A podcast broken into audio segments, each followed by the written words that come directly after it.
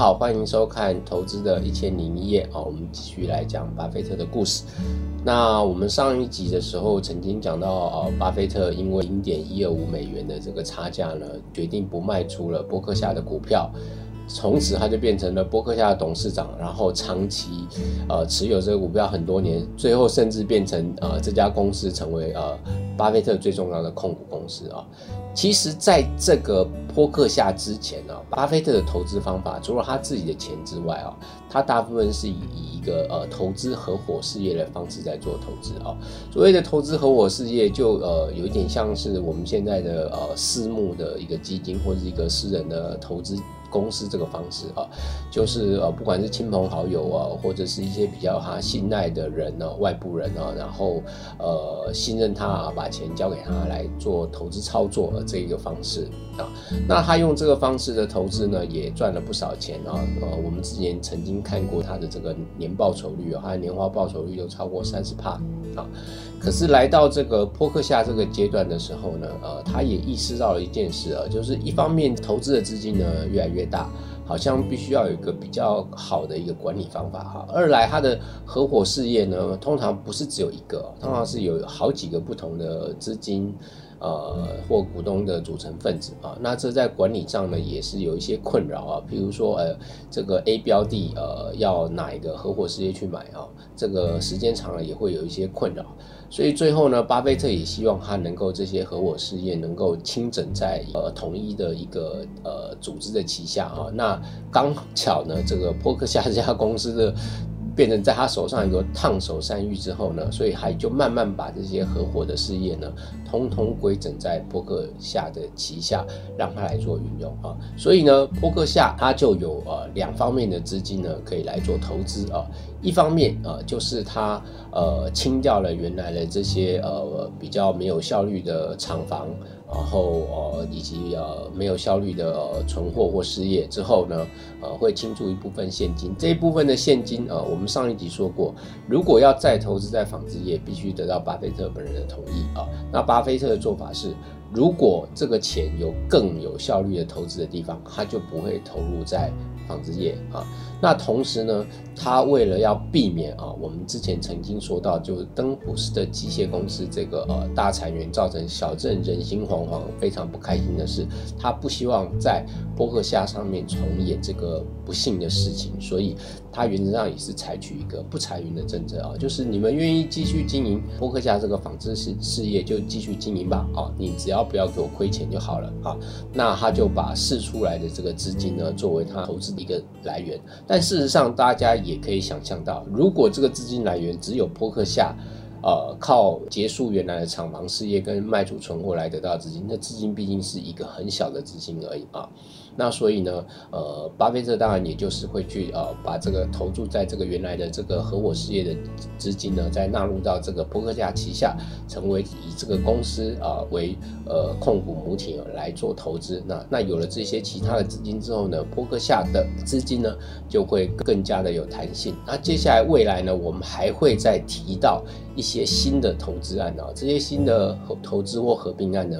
呃的对象呢，可能是一些保险公司。那为什么是保险公司呢？呃，我们在之后的故事会呃再跟大家介绍哈。那今天我们主要要来呃再补充介绍的是，在我们呃前几集里面有谈到呃很多的概念啊，比如说呃内在价值呃。市场价值还有净流动资产啊，这些名词呢，呃，如果对呃会计比较熟悉或对股市比较熟悉的人呢，可能没有太大的困难啊。但如果有一些投资新手啊，对这些可能就有一些困惑啊，因为他们听起来名词都很相近呃，那到底中间有什么差别呢？我们今天呃就来为大家做一个说明。先来简单看一下这个啊，首先讲内在价值跟市场价值，在巴菲特哦，师承自格拉汉的投资法里面最重要的呃一点呢，就是他最早期的投资风格。我们说过，就是要找寻内在价值高的公司，而这个内在价值高的公司的基准呢，就是它必须大幅的高于它当时的市场价值。所以，我们就要先知道市场价值是什么啊？其实市场价值很简单的，就是这家公司呢目前呃在外面所流通的股数呢，去乘以它的股价，好。所以我们简单就可以说，它叫做这家公司目前的市价啊。那你除以每股呃的股数之后呢，你就会得到它每股现在的市市场价值大概是多少哈。那如果你每股现在的内在价值呢远高于啊每股的市价的时候呢，啊那这个就是巴菲特啊施城子格拉汉认为的，就是一个非常有呃投资价值的一个标的啊，因为。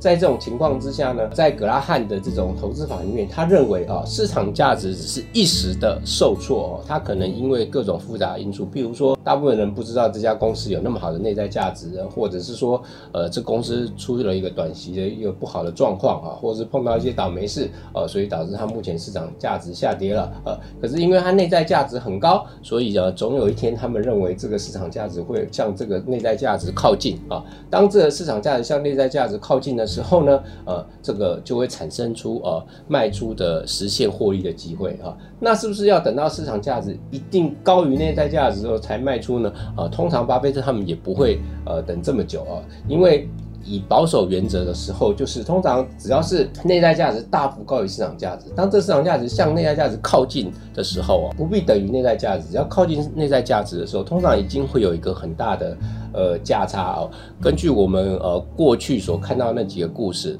大概可以发现哦，以年报酬率来看呢，大致大概就是在三四十趴的时候，通常就是呃，巴菲特或格拉汉他们其实可以接受的一个报酬率的标准哈。那这是我们讲到他们在利用这个内在价值的呃跟市场价值之间的差异的操作方法。那另外一个我们要呃特别讲到就是呃净流动资产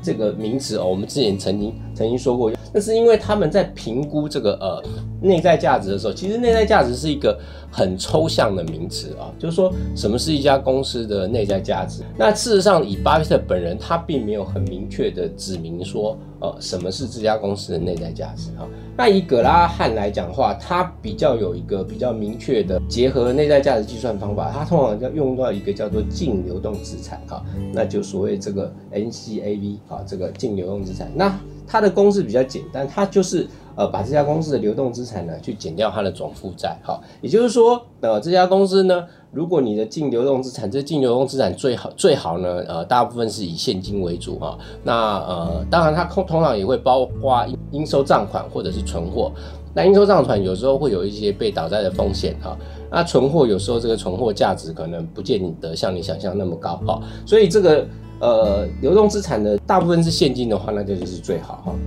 那如果这个流动资产呢，去减掉了他这家公司的呃所有的负债之后呢，得到出来的就是净流动资产啊。我们说这个净流动资产，如果当这个公司把所有该欠的债都付掉了啊，也就是说，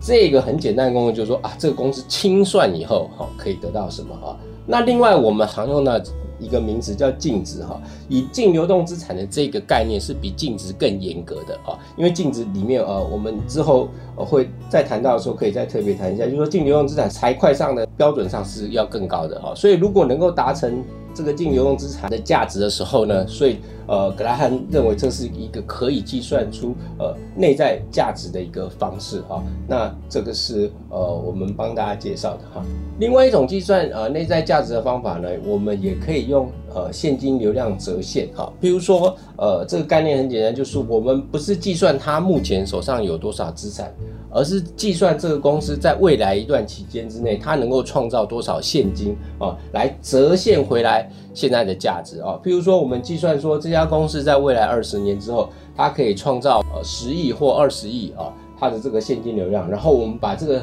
未来能够创造这个现金，你要用一个公式折算回来，呃，就是它现在的现值应该是多少啊？那这也可以是呃作为一种呃内在价值的计算方法啊。刚刚我们说过净流动资产或者现金流量折现啊，这些都可以作为呃内在价值的一种计算方式。但我们还是在跟大家强调说，巴菲特其实本人并没有真正明确的讲他是用。呃，哪一种方式？但呃，一般来讲，大家认为是在这两种方法哦，不管是净流动资产或是现量折折现，呃，这些都是在呃，它会运用的一个工具之中哈。那这两个差别是，净流动资产比较偏向于对现状的描述啊，就是这个公司目前现在能够持有的比较有价值的资产是什么，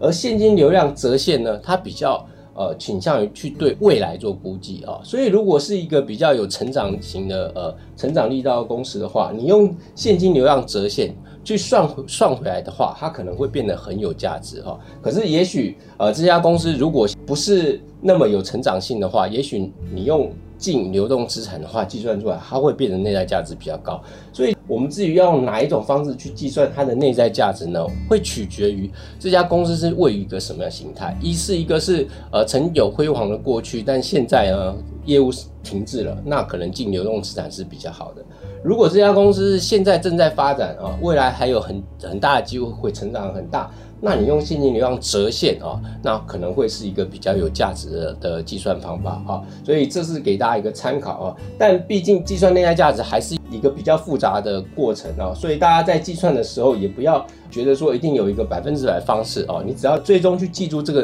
呃重要的原则，这原则精神是什么啊？就是呃我们在做投资的时候呃所要呃把握的一个原则，就是你要除了要有一些基本的呃计算的公式之外呢，你还要有一些安全的边际啊。这些安全的边际就是当你的计算发生一些失误的时候呢。呃，在这个情况之下，你也不会遭到太大损失哦，所以安全边际非常重要，这个要特别特别提醒大家的，因为呃，任何的计算都一定有它的失准的风险啊。譬如说，我们如果要计算一家公司呃五年或十年或二十年的呃现金流量啊，这些公司都是基于我们对这家公司未来营运的假设啊。如果你假设五年，可能你的失准的可能性比较低一点，啊，如果你假设十年，其实风险就大很多。如果你要假设二十年，那风险就非常大啊！事实上，呃，如果真正有做过企业研究，要知道你要做过做一家公司企业未来二十年的现金流量的假设是，基本上是非常困难的，因为这二十年内整个产业环境会发生什么事哦，一些企业会碰到什么事，是非常难以预测的。好，那这就是今天我们这一节呃帮大家做个说明的啊，我们就讲到这里，谢谢大家。